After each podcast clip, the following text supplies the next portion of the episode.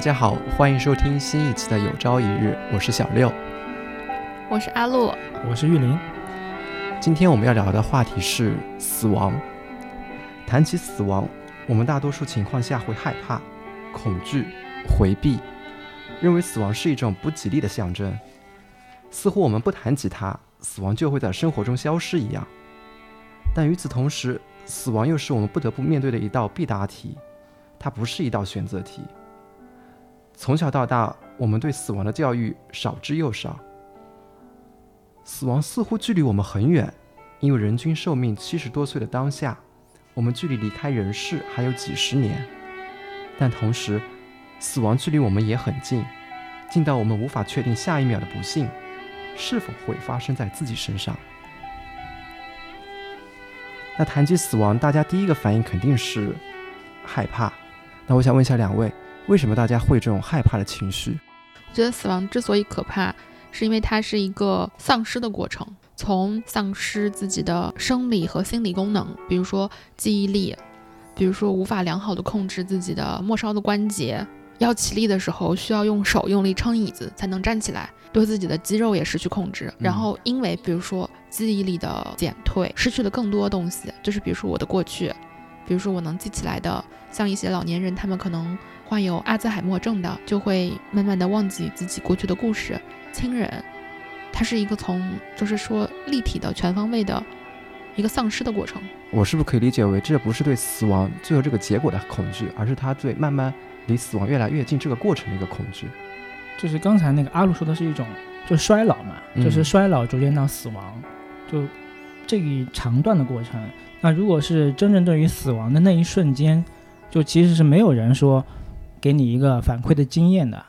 就他过去了，没有人给你反馈说这段经历到底会怎么样，就是每个人都是第一次死是吗？对，第一次死也是最后一次死，嗯，就这个过程是没有其他人给你借鉴的，嗯，所以你会想象就那段过程到底是什么样子，那恐惧可能也就在这个点上，就是对未知的恐惧，对，就对未知的恐惧。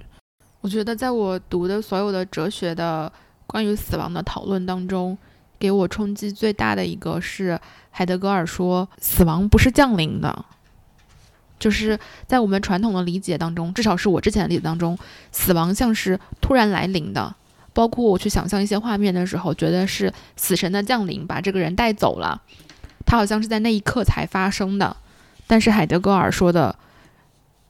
死是一直在你生命中并存的，也就是说，你从出生那一刻。死亡就是在你的生命当中的，它可能更像是一个，比如说寄生虫的状态，嗯，它是一直在你的生命里，它从来没有离开过。然后这个是，就是我之前看过所有关于死亡讨论的哲学的这个讨论里面，给我带来冲击最大的，就是它从来没有离开过，它也不是突然来的，它一直都在，对，它每时每刻都和你在一起，甚至你没有办法把它剥离开来，就是你出生就是。去奔向死亡嘛，就是向死而生。是的，就是我在死之前，就是一直还是觉得死亡是一个，嗯，具有外部性的东西，就它不是人内在的一部分。然后一直在就是读海德格尔的时候，才觉得它居然是我的一部分，而且是我无法剥离的一部分，就是我甚至都不能不想要它。嗯，那在无法剥离的情况下，为什么大多数人对于死亡还是比较忽视呢？应该不是忽视，是刻意的回避，就是不敢去想，或者是不敢去深入的去思考这个死的问题。嗯，但是我觉得人在面对某些事情的时候，他会有一种充分的准备。比如说，你到一定年纪，一定要去考大学，他会有一个很好的准备。但是你同时也知道，你到一定年纪，你会离开这个人世。那为什么大家没有对这个离开这个过程做一个很好的准备，让自己慢慢接受这个过程？我觉得有准备啊，就是像我们老一辈，就是像我，嗯，就农村里面，嗯，他们会在很早的时候就买墓地，嗯，还不是墓地，就是给自己做棺材，对，做棺材，寿衣，嗯，哦，很多老人会自己给自己购置这些东西，对，棺材，而且那个棺材是一直摆在原来的门厅，就是大堂中央的。就那个寿材就是一直放在那边的，他就是有有说法，就是说身体不好了，把这东西准备好，嗯，然后就是能，就是说感觉能，就是再重新好起来，好像是有这么冲，有点冲洗的这种感觉。嗯，而且那个棺材感觉没有一一种说是那种嗯比较负面的这种东西在里面，反而是一种就是带着喜悦的，就是它放在那边搁在那边。那这个可我们可以理解为这是一种外在的准备，但自己人内心的内在的准备，那我觉得这个可能就是一生的过程嘛。嗯我觉得再有再多准备，也很难放弃人生在世的这些牵绊。嗯人出生的时候是什么都没有的，你走的时候也是什么都没有的。其实你过了这一生，并没有失去什么，嗯但是你在世的这些年，却给自己找了很多牵绊，嗯比如说你的爱人、嗯、孩子、朋友，甚至你的宠物，这都是你给自己主动找寻来的和这个世界的羁绊。嗯而在你离开这个世界的时候，你是要对这些所有的羁绊都松手的。我觉得，就是说让人放弃松手的这个过程，嗯不管怎么样，都会是一个非常艰难的过程。嗯，就是当生命脆弱性开始凸显起来的时候，那人们对自己的目标也会有一种转变。就刚才有死亡的恐惧，其实还有一种就是说，你一旦死亡，你的你就不复存在了，你就不能再体会到人世间过的那种美好，包括那种感情的一些羁绊。所以，当你想象你失去一切的时候，你可能面对这个失去，你有一种恐惧感。但是从另外一个层面来说，如果你有很好的作品留给他人，你的一种死亡只是一种肉体的死亡，你的精神还是可以传给他人的。我上次就听到一个特别不好的别人安慰他朋友的段子，就是，呃，他朋友说说就觉得自己生活太太糟糕了，就是一无是处，什么都没有，嗯、就真的是跌入谷底了。然后他说，可是你还没有去死啊，那就说明你还有一些东西值得你留恋和活下去。你可以想想这是什么？就是为了准备这个话题嘛，那天我问了一下天猫精灵，就他对，就他对生和死的一种，他会怎么回答啊？然后我就问他，我说活着的意义是什么？然后他回答我说，活着就是要留下点什么。然后他说，我们生活的世界就是前人，呃，一点点留下来的。所以就刚刚才小六说的，可能你虽然死了，但是你会留下一点什么东西。嗯那我们留下的话，有些像你刚才说的，留下一些作品。那有些人的意义，他的他觉得死了无所谓，因为他留下了基因，啊，他的子子孙孙延续下来了。是的，还有一种，就按照现在的说法，如果你从量子啊或者这种考虑，你的身体弄到最核心的就是由原子构成的，但你的那些原子可能还在这个地球上面存在，嗯所以你可能还是存在的。那可能过了一百年以后，地球上的某某一朵花里面其实就有你的存在。嗯嗯，人们都是想要努力超越死亡的，然后超越死亡的方法不外乎就是三种：一种是宗教，一种是自己的作品，还有一种就是生孩子。嗯基本上所有的宗教都帮大众解决了一个死亡焦虑的问题。嗯、就是要么就是说轮回，要么就是说天堂，然后来生来世。然后大多数，我觉得对于大多数普通人，就是凡人来说，都是生孩子，嗯，因为这是最最怎么说呢？肉眼可见的一种方式。对，最真实的，能够看到自己生命的延续。所以这也就是另外一个，他们说为什么，呃，很多同性恋的人创作力很强，嗯就是很多都是艺术家，嗯就是他们是不是我在想，就是因为他们知道自己不会有孩子，所以他们用自己的生命拼命的去创作，就是作品对于他们来说更重要。嗯我会这样猜测，就是说所有的宗教给大众解决的都是对死亡的焦虑。然后我看那个呃欧文亚龙这本书特别好，叫《直视骄阳》，他就是说绝大多数的心理疾病后面的内核都是对死亡的焦虑嗯，和恐惧，嗯归根到底，终结到最后都是这个内核，不管它外面看起来是呈现出来了一个什么样的状态。包括它里面还提到一个让我觉得特别有意思的点，就是说，呃，我们追求就是现代 现在大家追求效率，嗯、自律，我每天要干多少事情，今天要完成多少内容，如果没有做，那我就落后了。就这种这么上进、这么争先，也是一种焦虑啊。对他其实嗯也是一个对自己死亡和碌碌无为的焦虑，就它背后的内核其实还是这个东西。也就是说，我们人的各种行为和各种问题和各种困惑，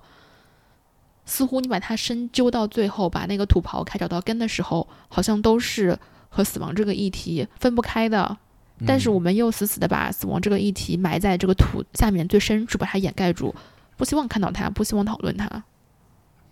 包括我有的时候，会想到，嗯，我妈在跟我聊一些类似的话题的时候，我都会跟她说：“啊，别想了。”我现在会在想，其实是我不能承担他的这份恐惧，我也不能承担我的这份恐惧。我觉得，尤其是跟你的长辈聊这个话题的时候，是一个更加难以面对的，因为他们离这个。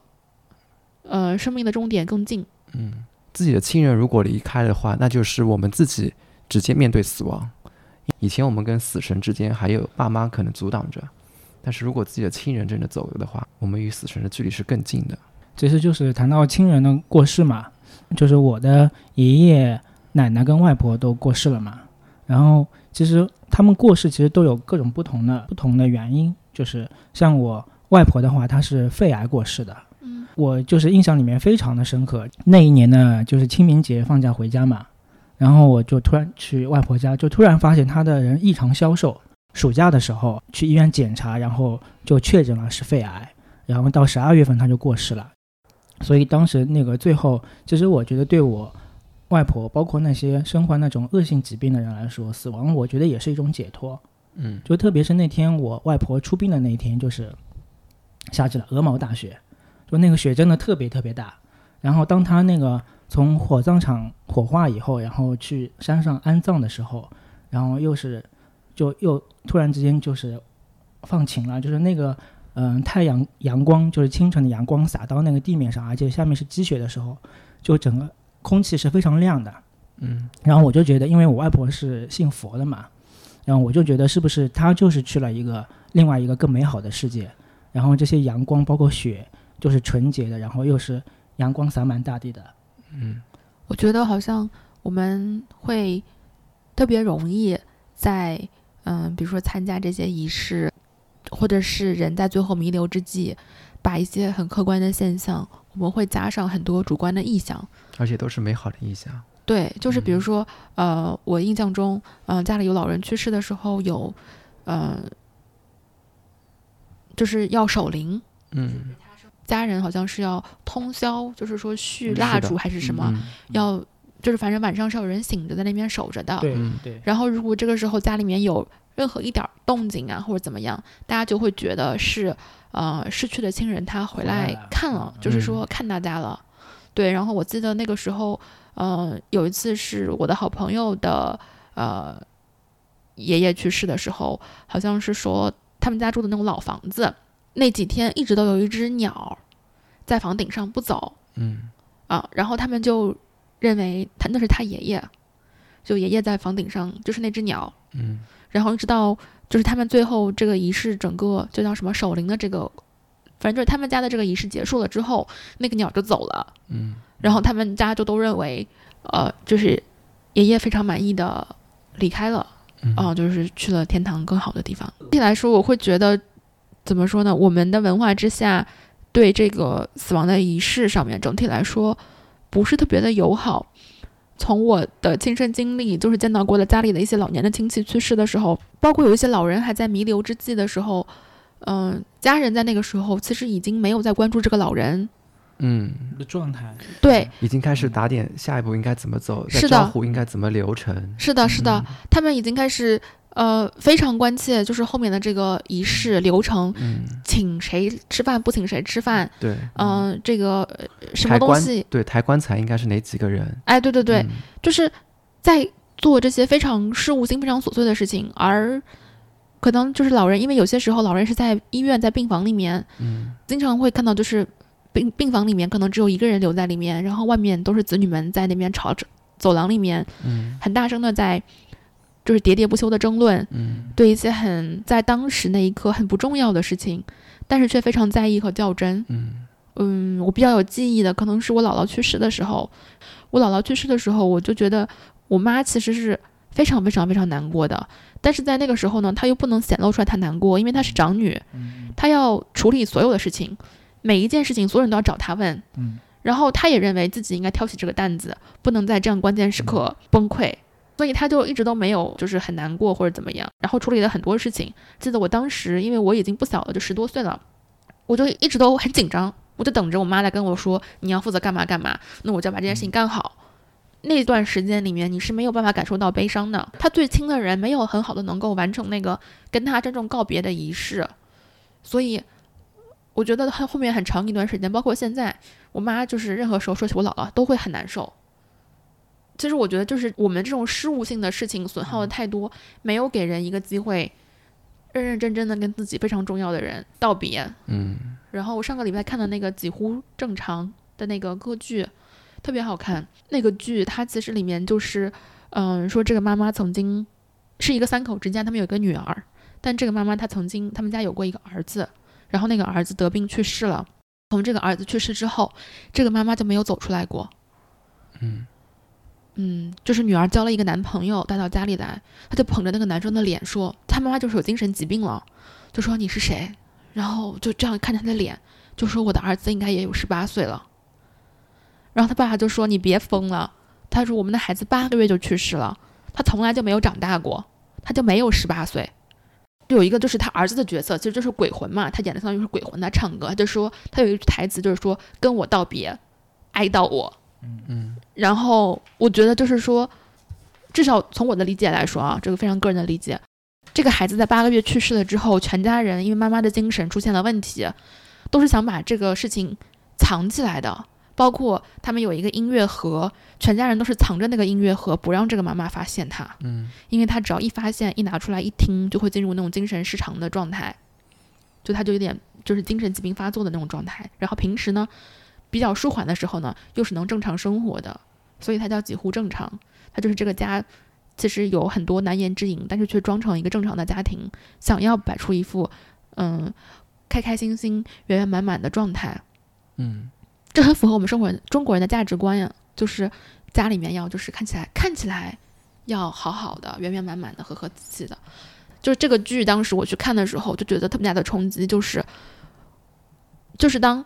嗯认真告别和自己爱的人认真告别的这个过程缺失了之后，他可能永远都会在你心里，就是那个怎么说呢？那个分离的仪式，他没有很好的进行的话，永远都是他心中的一个缺憾。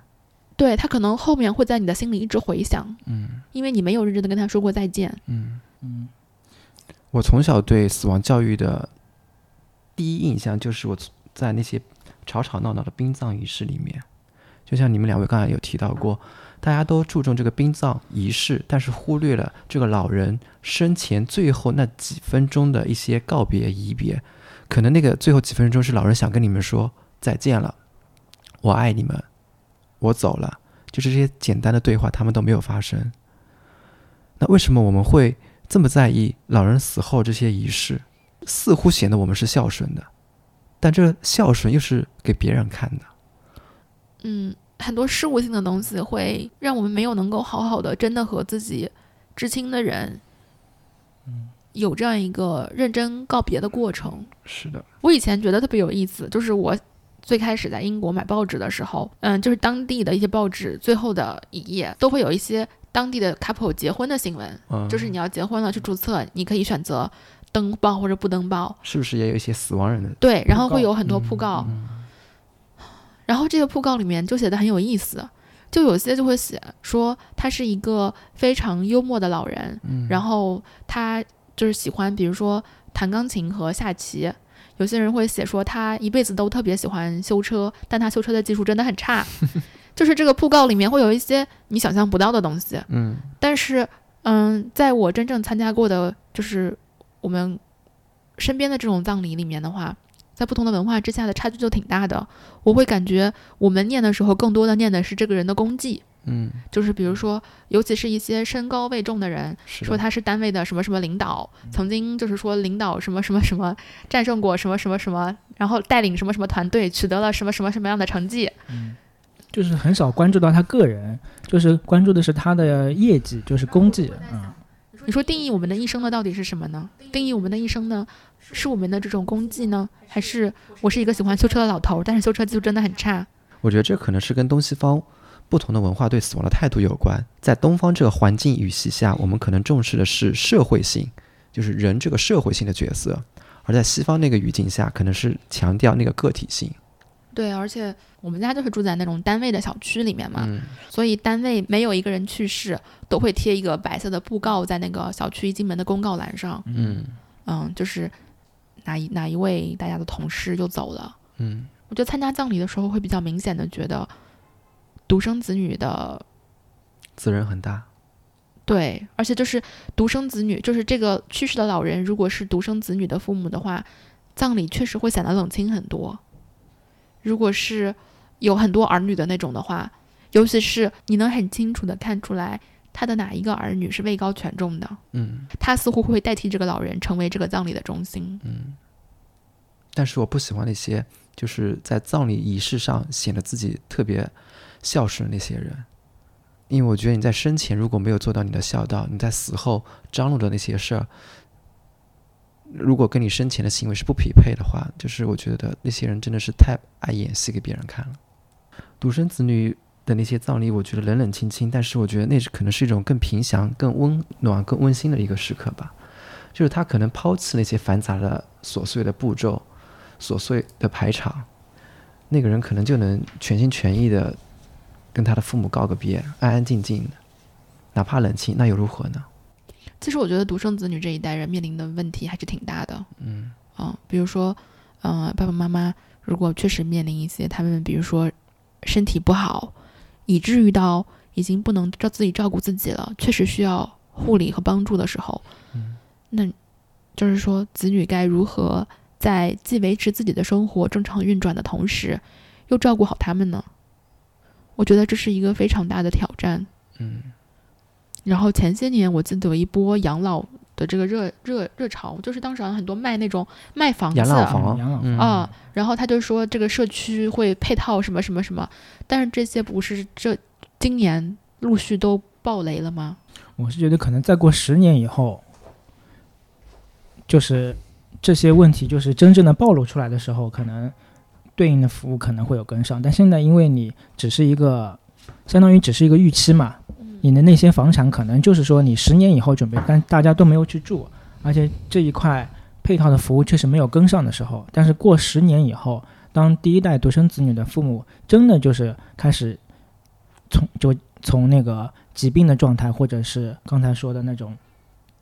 确实需要人护理的那种，嗯，大部分的很多人都出现这种问题的时候，那种时候可能是真正这个问题暴露出来的时候。在老年人得了一个比较重的病情况下，你们会倾向于去医院给他强制性治疗，还是说让老年人进一个安宁疗养医院，让他慢慢的度过他的余生？我生活中的经历就是很少会人有人去咨询本人的意愿，就是子女可能就做了那个决定，也不把他这个病情如实的告知老人。是的，我们的文化里面其实经常有一句话是说，呃，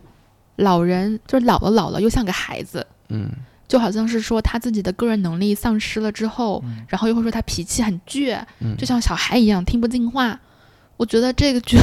这句话其实既侮辱了小小孩，又侮辱了老人。老人和小孩和成年人虽然体力上和智力上可能会有差异，但是他们都是一个平等的人格，或者说平等的灵魂。嗯我觉得就是老人虽然老了，但是你要有足够的耐心，让他去思考，比如说这些选项。嗯，那我们一起来看看怎么做决定，嗯，其实你在这个跟他解释这个过程中，他慢慢的恐惧也会消失。至少会减弱吧。对，嗯嗯，还有就是很多人会隐瞒病患他的实际病情，隐瞒的时候是说我撒的是一个善意的谎言，就是我为你好。天哪，我为你好这句话真的槽点太多了。我为你好的第一个字是我。还有很大的一个问题就是说，如果这个人不知道他自己身患绝症，你就没有办法和他很严肃的告别。但是这个就是为什么那么多人就是会隐瞒这个病情啊？嗯，就也不是说他会从自己的子女的角度考虑啊，有些时候会觉得，就是如果告把真正的真相告诉他，相当于这个倒计时的时间，嗯，对于病患来说，这个倒计时的时间他就已经开始就直接的开启了。就那我觉得他有知情权呀。他是有知情权，但是就是说这个知情权的背后，就为什么人那么多人，就是如果我是病患的角度啊，那如果我是觉得自己就糊里糊涂的觉得这个病是可以医治的一种希望呢，还是说直接给你下了一道就是最后的一个通知，就是你的生命可能就是三个月时间？我选择后者。可是我们的生命从出生开始就被下通知了，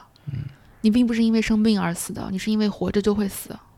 对，但是你活着，你前期是不知道那个，相当于它是一个无期徒刑，你是不知道那个时间点的。但现在是一个有期徒刑，但有期徒刑，我就可以思考，我这三个月里面，我自己最重要的事情是什么？我要去一一把它完成。如果你欺骗我，我可能连最后那三个月去完成我自己最重要的事情都没有机会。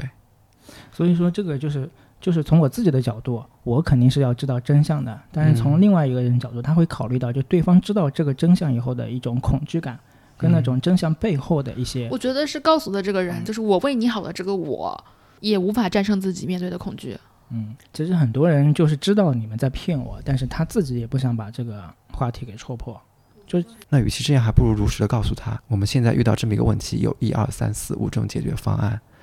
那一是怎样，二是怎样，三是怎样？在人生的最后几个月里面，你跟即将离开的人进行这么一个有效的对话和沟通。不仅是舒缓了他，也是你舒缓了你自己。我就觉得人的生命的终结是不可避免的，但是至少可以双方都意识到这是我们最后的时间了，然后我们双方都对怎样度过这样最后的一个时间做出一个非常好的选择，而不是一个假装欺骗，一个假装被欺骗，然后假装开开心心的，也没有谈论一些真的很想谈论的话题。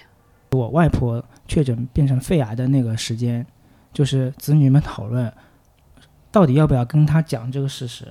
然后怎么样跟他讲？因为对子女来说，他们他们要跟父母去说这个事情，其实也是一种很大的一种磨，就是折磨在里面的。嗯，所以当时刚开始刚开始的时候，呃，是没有跟他说，就是你是确诊是这个病的，是跟他说的是其他的病。大概过了两个月以后吧，然后他们讨论的是。嗯，就我舅公，就我呃外婆的弟弟，就是跟他说明了这个事情，所以我觉得，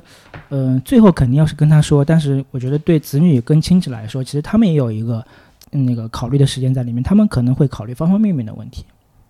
嗯，我是这次在读这本《最好的告别》的时候，其实这本书我以前读过，买了很多年了，但是上一次读的时候好像。和这一次读的时候感觉是不太一样的，可能因为我老了。它里面提到了说，老年医生和医生是有差别的。医生就是你来了给你看病，要以能治愈你这个疾病的最好方案来看病，而老年医生呢是，嗯，维护你老年的生活质量，是的，嗯，生存尊严的同时，尽量治愈你的疾病。嗯，然后这个里面让我。感触最深的是，这个医生跟他说：“说来让我看看你的脚。”跟这个来看病的老太太，这个老太太就愣住了，说：“哎，有这个必要吗？”因为医生要求他脱下自己的鞋和袜子。然后这个医生说：“当然有这个必要。”然后等这个病患离开了之后，这个医生告诉这个作者：“他说他是每次都要先检查脚的情况的，因为有一次一个呃。”衣装特别整齐、特别精神的老先生，还打着领结来看病，但是让他把鞋和脚脱，呃，鞋和袜子脱掉的时候，发现他的脚已经几个月没有洗过了。嗯，这说明就是这个老人他已经没有办法够到自己的脚了，没有办法完成，比如说清洁和修剪指甲这样的任务。然后这其实是他真正的危险，包括就是他的可能脊柱已经不能下弯了。然后自己就是肌肉支撑的力量也已经很差了，嗯，所以这个老太太去的时候呢，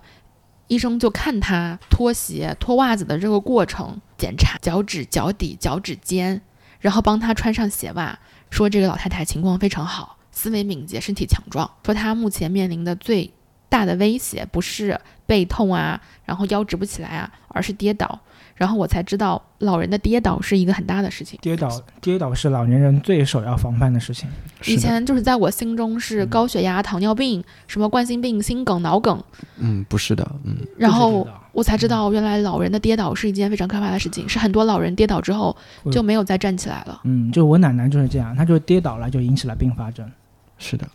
我的外公也是这样，啊。包括我奶奶也是跌倒。我奶奶是一个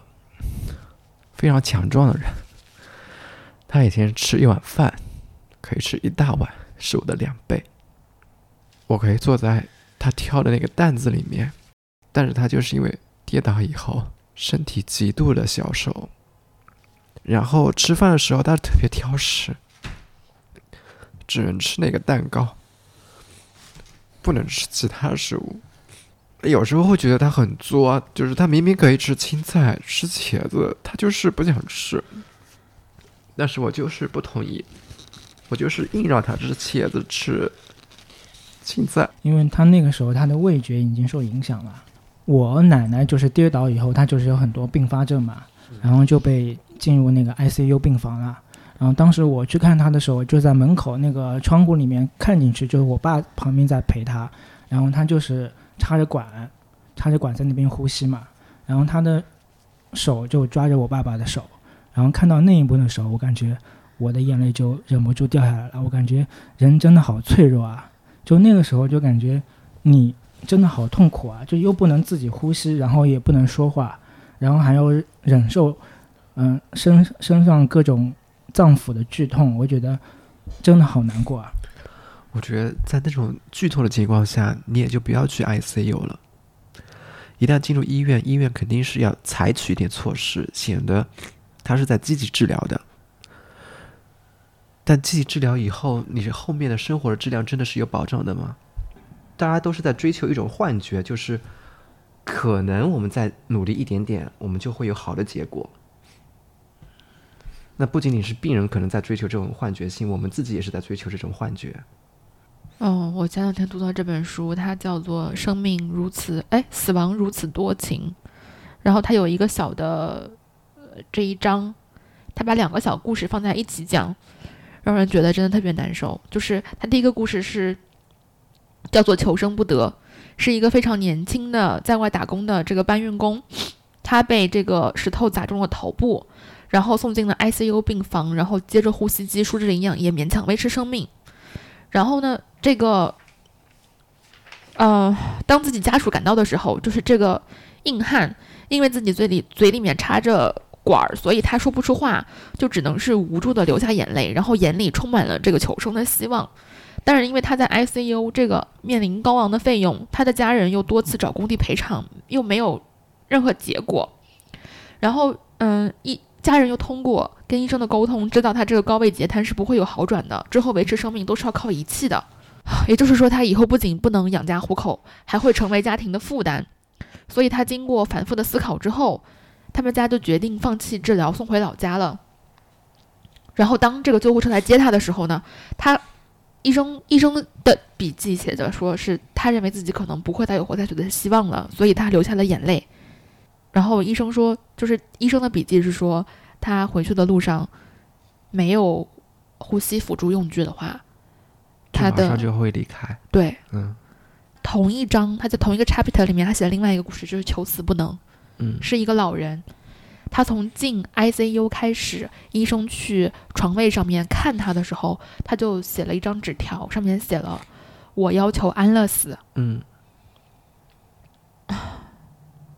然后老人的病情越来越严重，然后并且他的这个病情就是，呃，挺没有尊严的，就是他是嗯长楼，嗯反正就是挺糟糕的，就是每天弄得也都挺脏的这样的情况。然后医生呢就选择把这个纸条交给了他的家属，嗯但是他的家属坚决不同意。同时，就是单位方面也联系了医院，说这个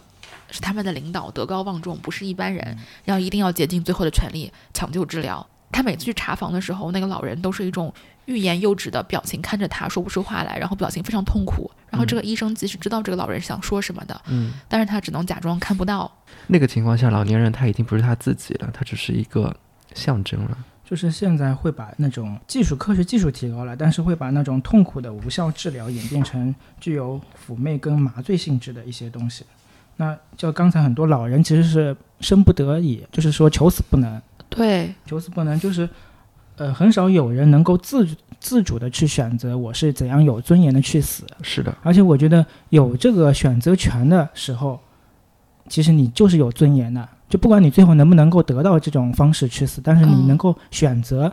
清醒的选择，我觉得这个本身就是对人死的一种尊重。嗯，我们现在医疗体系可能对科学了解的越来越多，但是对病人可能了解的越来越少。就是一个病人进来以后，我们需要给他做各种各种各种各种各种检查，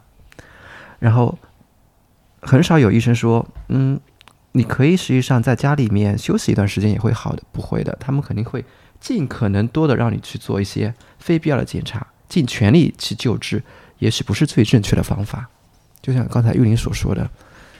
病人如果有选择的时候，我们应该听从病人那个选择，他自己希望怎样的度过他的余生。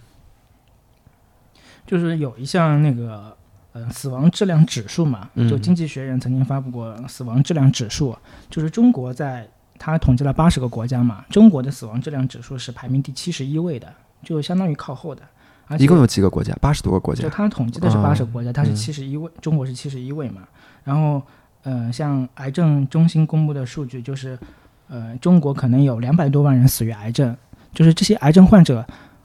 能够自主选择怎么去、怎么去的这个选择权是非常非常低的，嗯就基本上没有没有多少人能够，嗯，自由的选择有尊严的死去。觉得可能近些年来，人们对，嗯、就比如说，到底要不要进行最后的那种无谓的抢救治疗，嗯到底要不要让他更更舒适，比如说在家里面，在有家人的环境里面嗯这样离去的讨论慢慢多了起来了。嗯，是的。哦，但是我在就是读这个医生手记，就是《死亡如此多情》，它就是医生记录了很多他们看到的死亡的故事的时候，我觉得确实有一些老人他选择就是不进 ICU，不进最后的那种，嗯，就是电击，嗯然后还有就是插管这样的治疗。嗯我觉得作为家属，可能有一部分子女是可以接受一个老人这样的选择的，但是同时我们要意识到的是，死亡的人并不是只有老年人，还有孩子和年轻人。我觉得任何时候让一个爸爸妈妈去签给自己的孩子放弃治疗，即使是孩子本人的意愿，这几乎都是，我觉得是真的太难了。就是也许我们还可以尊重老人的这样的意愿和选择，就是我们认可他的生命，可能已经确实走到这儿了。嗯但是，对于一个孩子，对于一个那么鲜活的生命，嗯，你真的很难放弃治疗，哪怕最后那个治疗真的是在折磨这个孩子。嗯但是作为一个父母，你真的没有办法做出这种放弃的选择。所以就是安乐刚才提到安乐死这个话题，其实也是面临这种多方面的这种呃形态在里面的。就是从患者的角度，他可能觉得安乐死是我对我最尊重的一种死亡的方式，嗯但是对医生来讲，医生的天职来讲，他就是要救你的，就不管你到底能不能救活，他是要救你的。抢救生命是一种最高的使命，那他怎么可以帮助别人来杀戮一个生命呢？我也是要做这期话题才去看了一些关于安宁疗护的一些事情，因为我之前是不知道的。我之前以为就人只有两种状态，就是在家或在医院。去搜了资料以后，我才发现还有一种第三种方式叫做安宁疗护。安宁疗护它不是说无所作为，它只是说在能够想方法让你缓解你现在病情的状况下，你还是有一种优先权去享受你的生活质量。对，现在应该都是公益机构在做。嗯，它其实主要就是排除痛苦，就比如说，嗯、使用一些嗯、呃止痛药，嗯而不是采用一些激进的治疗方式。嗯嗯，在这本书里，《最好的告别》这本书里面读到，好无奈啊。他说，在我们的骨头和牙齿随着衰老软化的同时，身体的其他部分却变硬了，血管、关节、心脏瓣膜、肺都吸取大量的钙沉淀物，变得僵硬。然后他也提到了说，因为我们的牙齿越来越不好，牙齿的数量越来越少，所以你不得不要吃流质物质，比如说像粥啊这样的物质。而粥啊这样的物质，它又是含糖非常高的，嗯它又会腐蚀牙齿非常快，已进入一种恶性循环。而且刚才那个呃，阿路说到，就是说，嗯，就像说自己的小孩或者很很多那个呃，就是你要抉择，就是安乐死，但是你可能又不能下来那个决心，就是就是让他去签字，或者是就是停止治疗，嗯，就是这是对人性的其实是一种折磨。所以现在像古代的话，刽子手就是他可能一刀下去就解决了，但现在就是说呃执行死刑的时候，那肯定还是要有人去执行死刑的。现在死刑是注射的，所以那些注射的人其实就是刽子手，他们那种其实心里也面临着很大的压力。所以哦。现在现在他们的执行手段就是说有两个人同时执行，然后就是你不知道是谁的那个，就是真的对，就有两有效的，就有两种药嘛，一种一种是一种是真的药，一种是假的药，就他们是随机抽的，嗯所以对这两个刽子手来讲，所谓的刽子手来讲，他们是哦不知道到底是谁杀了那个，是的，啊减缓一下他们自对己的，痛苦减缓一下，他们自己的痛苦。哦，天哪！我是看那个有个医生写的手记，就是给一个白血病的孩子做化疗，然后到第六次化疗的时候，好像是说他们治疗计划的最后一次了，他妈妈就突然说，要不这次不做了吧？然后爸爸呢，就是说该做还是做，听医生的。然后最后是这个医生做的决定，就是说我们的治疗计划就是有六次化疗，为了巩固一下这个情况，我们还是要做的。结果在这个第六次化疗之后，这个孩子的白细胞突然就全部就没有了，嗯，然后就感染了，发现大面积的感染，然后用了所有的一切手段，医生已经通宵监护他了，还是没有起色，然后这个孩子就飞快的走向了生命的终点。嗯，当然，这个父母也没有去责怪这个医生，他们也就是说不得不接受这个结果。医生呢是说，他从治疗方案来说，自己也没有认为自己有任何失职的地方，他们也都是尽力了。但是在那个医生最后手机的最后，他写了一句话，他就备注是：之后好几个白血病的孩子都没有再加第六疗程的化疗。嗯，哦，我觉得当个医生就得经受多大的这种啊每天的冲击啊！除了看到一些人间冷暖、家庭纠纷，还有就是真的我自己尽力了，认可我自己的治疗方案，但是就会发生这样的事情。嗯，他前面写了说自己认为自己的治疗方案没有问题，问心无愧，但是最后又有这样的一句备注，啊，这句话其实真的太沉重了。嗯，最近就是莫叔叔跟我一起听了好几期，看理想编辑部做的那个安宁疗护的内容，听那个安宁疗护的那些内容的时候，他就一直在跟我强调说，我以后可不要进 ICU 啊，我可不要插管啊。但是他在跟我说这些话的时候，我在想，任何一个可能面临死亡风险的人，在给生，就是说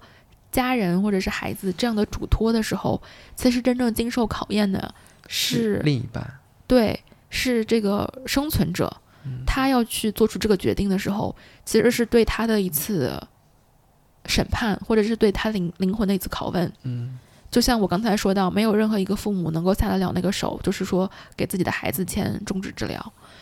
即使他签了，他会在，我可以不用质疑的说，他会在日后的每一个夜晚拷问自己，就是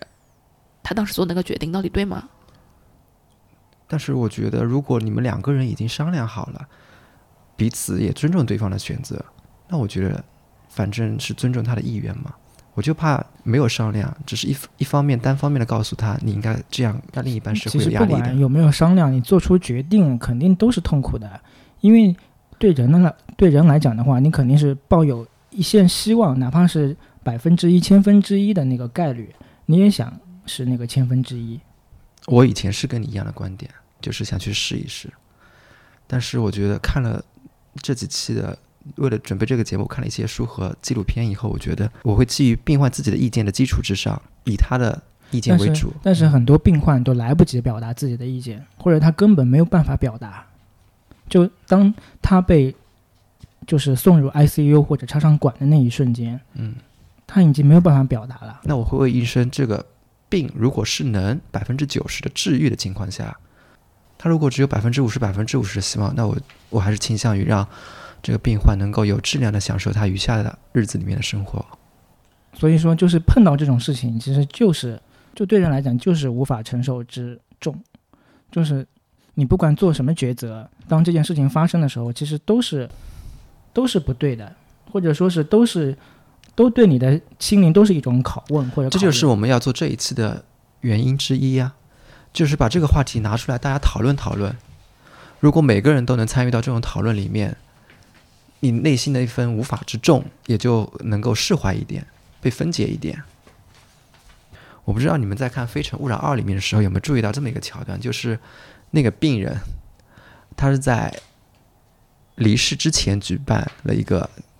告别仪式，就是让生前的一些好友在他还在的时候，嗯，当着他的面来夸夸他，跟他开开玩笑。就是不是我走了以后你们在那边跟我说，是我还在的时候，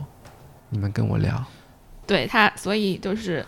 欧文亚龙就是说，人都是需要有对死亡的觉醒体验的，就是快快乐乐的无知的人生当中，突然有一刻被死亡冲击到，他把这个叫做死亡的觉醒体验。嗯，就是很有可能是，比如说身边特别亲近的人或者朋友的离世，然后到这一刻，你突然就是觉得自己是和死亡面对面的那个时候，嗯，他把它称作是死亡的觉醒体验。然后很多基本上所有关于死亡的书里面，其实都引用了托尔斯泰他笔下有一个伊凡伊里奇的故事。就是说，他是一个特别傲慢、狭隘、自私的一个中年官员，然后他得了那个绝症，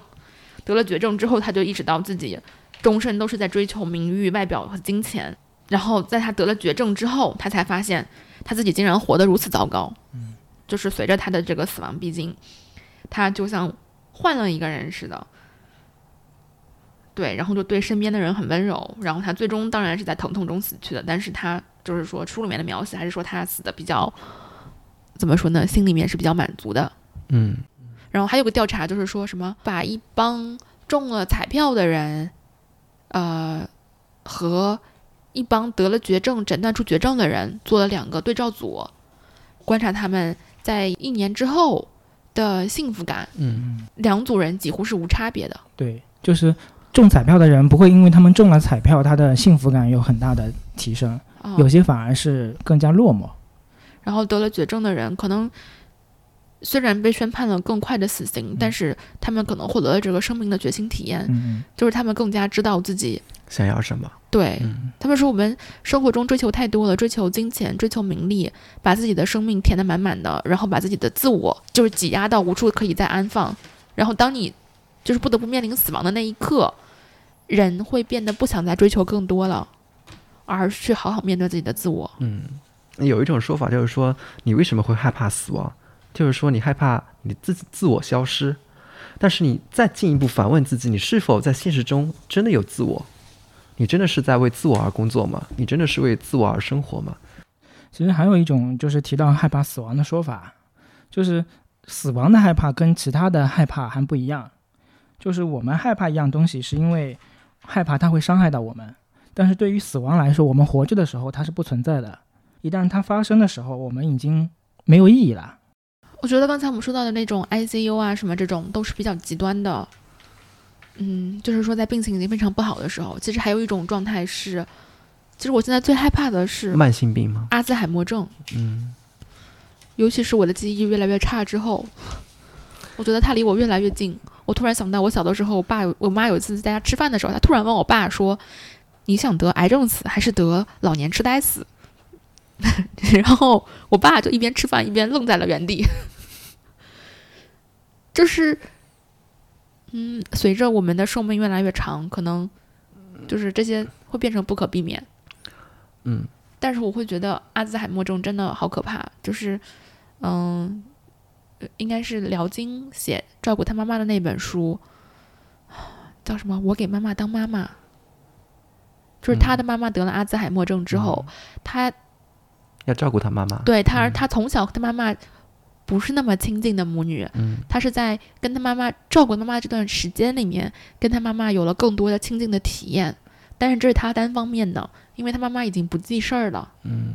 然后就写他妈妈的功能和记忆的一步一步的退化，然后有有一段让我觉得真的太难过了，就是他说他妈妈最后这个肌肉撑不起来脖子，所以头只能就是说低下来，嗯。然后呢，低下来那个口水就会流下来。嗯，就是这个画面其实是一非常没有尊严的画面。然后辽金就也说，他妈妈年轻的时候是一个驻外记者，就非常注意形象的。对，是一个非常有能力、非常干练的这么一个女性。然后他看到他妈妈就是说头也抬不起来，然后口水会流下来，他要给他妈妈像小孩子一样准备一个口水巾。嗯，的时候，就是带给他心里面的那种震撼也是巨大的。但是我在生活中遇到更多就是，如果一个老年人他得了一个慢性病。那不仅折磨的是老年人，而且也是折磨照顾他那些人。说实话，我觉得一个人，如果你一直要去照顾他，久病床前无孝子。对。那如果一个老人是很快的走，对他自己是一个解脱，那可能对他的子女也是一种解脱。嗯，对，这个损耗就是蛮大的。然后在辽金说他妈妈那本书里面，他也写了，就是他们家应该是姐弟三个。嗯，所以轮流照顾他妈妈，照顾的挺好的。他自己也写，他无法想象，他如果他是一个独生子女家庭的话，嗯，他是不是还能把他妈妈看护的这么好？嗯，这再一次体现了我们现在对安宁疗护机构的急迫性是越来越重要了。对，然后我这段时间比较密集的在关注这个话题的时候，我就会想到，嗯，如果从这个角度来看的话，那似乎每一个糟糕的一天都是不值得过的。和人发生的一些小的争执，一些斤斤计较的事情，它都不值得在，比如说，这是你生命唯一有的这一天里面存在。嗯，所以说《金刚经》告诉你，告诉你什么？凡所有相，皆是虚妄，就是让你不要着相，不要住相。没，我没听懂。我也没有听懂。《金刚经》其实是那个须菩提跟佛陀的对话，就是佛陀会告诉他，就是一些从佛教原理上面的一些做人的道理嘛，就是让你，呃，其实。我读了以后，就是他重点就是说不要嗯固执，就是不要着相，就相就是一个客观的一个体现嘛，就是你不要固执的执着于它这个表面的相，就不要应该把它看空看淡。另外还有一个点就是他说布施嘛，布施就是嗯要帮助人嘛，但是他说你去布施的时候，你也不应该着相的去布施，就你不不会说你做好事，我是为了。就做好事而去做，你应该自然而然的去做，就也不是说你做好事，你要求一个什么结果或要求什么回报，就是你应该自然而然的去做，不是因为为了一个目的性的去做。你的这个境界还是蛮高的。就是所以说，他说佛在哪？佛就是每个人都是佛，就是每个人都可以成佛，但是要达到那种境界，其实是非常难的。哎，关于死亡，就是你们会平时身边有听到有人写遗嘱吗？我有个朋友在英国买房的时候，就面临法律程序上要求他必须要提供一份遗嘱，然后因为他特别年轻嘛，他就会觉得有被冒犯到，感觉死亡就离自己还很遥远，为什么要让我提供一份遗嘱呢？嗯嗯，但它是这个一个固定的法律程序嘛。嗯，自己是没有写过遗嘱啊。我现在在想，如果你在写遗嘱的时候，你会反思自己过的几十年的生活？不会，没脸反思。没脸反思，这只是一个流程。就是无法直视。其实我是觉得，就是因为写遗嘱肯定是你要交代很多事情嘛，包括主要还是你的一些资产就怎么处置嘛。但是我觉得年轻人来讲，其实他不是说写遗嘱，而是说当你就剩下生命最后那几分钟的时候，你会去做什么？哦，我写过遗嘱的。你写过？就有一次，然后我生病了，我自己就觉得自己得了绝症，然后我开始写遗嘱。那你会写什么方面呢？我把存折的密码什么都写了一下。就是经济行为。我那时候还小呢，十几岁，也没有什么想其他的。哎，十几岁的时候，我也想过去，就是做梦的时候经常会梦到死亡，我也不知道为什么。然后每天早上我会起来跟我奶奶讲，我昨天做了这个梦，我梦到我自己死了。因为你在发育啊，就是在成长的时候，你就会经常梦到你掉到一个地方去。其实它就是你在长身体的，长身体啊。嗯，要怎么跟很小的小朋友？解释死亡或者帮助他们理解死亡，也是一个嗯挺难的议题。嗯，那比方说我们现在身边的那个小狗狗，它去世了，你应该怎么跟孩子来解释它的离开呢？如果是我的话，我会比较如实的把这个事情讲述的，就是不会去刻意的制造太多的幻觉。这个幻觉主要是指他的另一边世界是美好的。对，比如说他去了更好的地方啦，他去了小狗狗的天堂啦，这种。就是欧美人对那个儿童的死亡教育有一本书，叫那个《爷爷变成了幽灵》。哦，这个我有看到过。对，嗯，他就是说一个呃爷爷突然发心脏病过世了。嗯，嗯，就是就男孩是艾斯本，爷爷是霍尔格。然后那天爷爷过世了以后，他孩子发现那个爷爷又回来了，其实就是他的灵魂回来了。然后他就很奇怪，就说：“嗯，爷爷你不是死了吗？你怎么又回来了？”然后爷爷说：“呃，我也以为我自己死了。”然后孩子说：“你不，你变成了幽灵。”然后爷爷就说：“我现在一点都不快乐，就是我总感觉忘记做一件事情，但是我又记不起来。”然后最后爷爷突然想到，我突然想起来了，我要做什么事情。然后小孩子就问爷爷什么事情，然后爷爷说：“我忘记和你告别了。”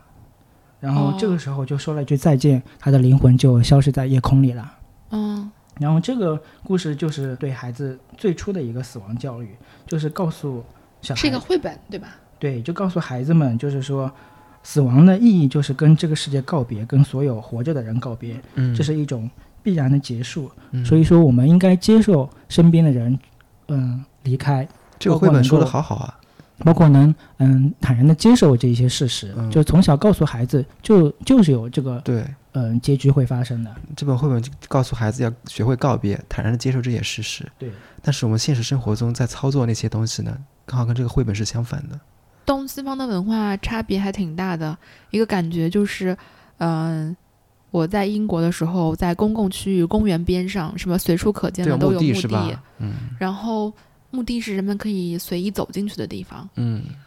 嗯、也可以坐在墓碑前和逝去的人坐一会儿的地方。嗯。而我小的时候去给姥姥姥爷上坟，我爸我妈就一直都会催我，就是快点走，快点走，就是不要在这里停留。嗯。就是还有就是有什么呃，墓地是不能回头看的，好像，啊，而且那个地方的氛围就会让你觉得挺阴森森森的。确实不想在那里多停留。嗯而就是英国很多那种公开的公园边的墓，你可以看到上面还摆着挺新鲜的花儿，嗯，就是有人刚去看过它。而且英国就是欧美有很多墓志铭，就是说你看他的墓碑上面会有一些话，嗯然后感觉你看到这些话，就感觉跟他有个有个那个沟通，就是你跟生跟死之间有个对话的这种感觉。但中、哦中国的墓地就是很少有这种墓志铭，就是说你的墓碑旁边刻着一句话，就是说你想对还生着的人说的一些话。嗯，然后我就一直都觉得，如果至亲，比如他去世了，然后他可能就是在你如果有机会，真的能时不时的在天气好的时候去他墓前坐一会儿，或者你心情不好，或者你想他了，就是是一个非常好的感情的出口吧。嗯，准备这一期节目的时候，几乎在所有的。嗯我把以前翻出来的乱七八糟读过的书都又翻了翻的时候，发现他们都指向一条，就是什么叫做善终呢？善终就是好好的活着，就是在生命在的时候，好好的度过他的每一天。嗯那自然我们不能够拓宽生命的长度，那我们可以拓宽生命的宽度。就生命的宽度啊，度就是相当于其实人活着怎么样才真正的有价值嘛。那有些就是说做就从数量跟质量的角度，如果你做很多从数量上面你做很多呃很快乐的事，嗯，就这个也是有价值的。嗯然后还有一种选择呢，就是说你做一些非常难的事，就一般人做不到的，但你就做了这样一样，你做成了，也是有其价值的。实也是有也是有价值的事情。但这种选择的话，就是风险会很高，嗯，就是你很容易做不成功。好吧，今天这一期真的太压抑了，我觉得这一期蛮好的，希望大家听的时候不要 太压抑。说了基本上平时生活中很难接触的一些话题。不是有句话说吗？把每一天都当成生命的最后一天过。然后我我想有两句名人名言跟大家做个分享，就一句是泰戈尔的，他说：“生如夏花般灿烂，死如秋叶般静美。”就我也，就我自己认为，就是我如果我嗯死的时候，我也想寂静的死去。嗯，优雅体面的离开。对，但这个我觉得是也是一种，就是难很难得的事情。然后另外一句就是说，嗯，是嗯苏格拉底说过，他说这个世界除了阳光、空气、水跟笑容，我们还要求什么更多呢？就是好好珍惜自己的生命嘛，特别是那种免费的东西。健康和快乐是多么难得的一件事情。好啦，那欢迎大家通过 Apple Podcast、小宇宙等泛用型客户端收听我们的节目，并积极留言。你也可以通过微博搜索“有朝一日播客”找到我们，与我们沟通互动。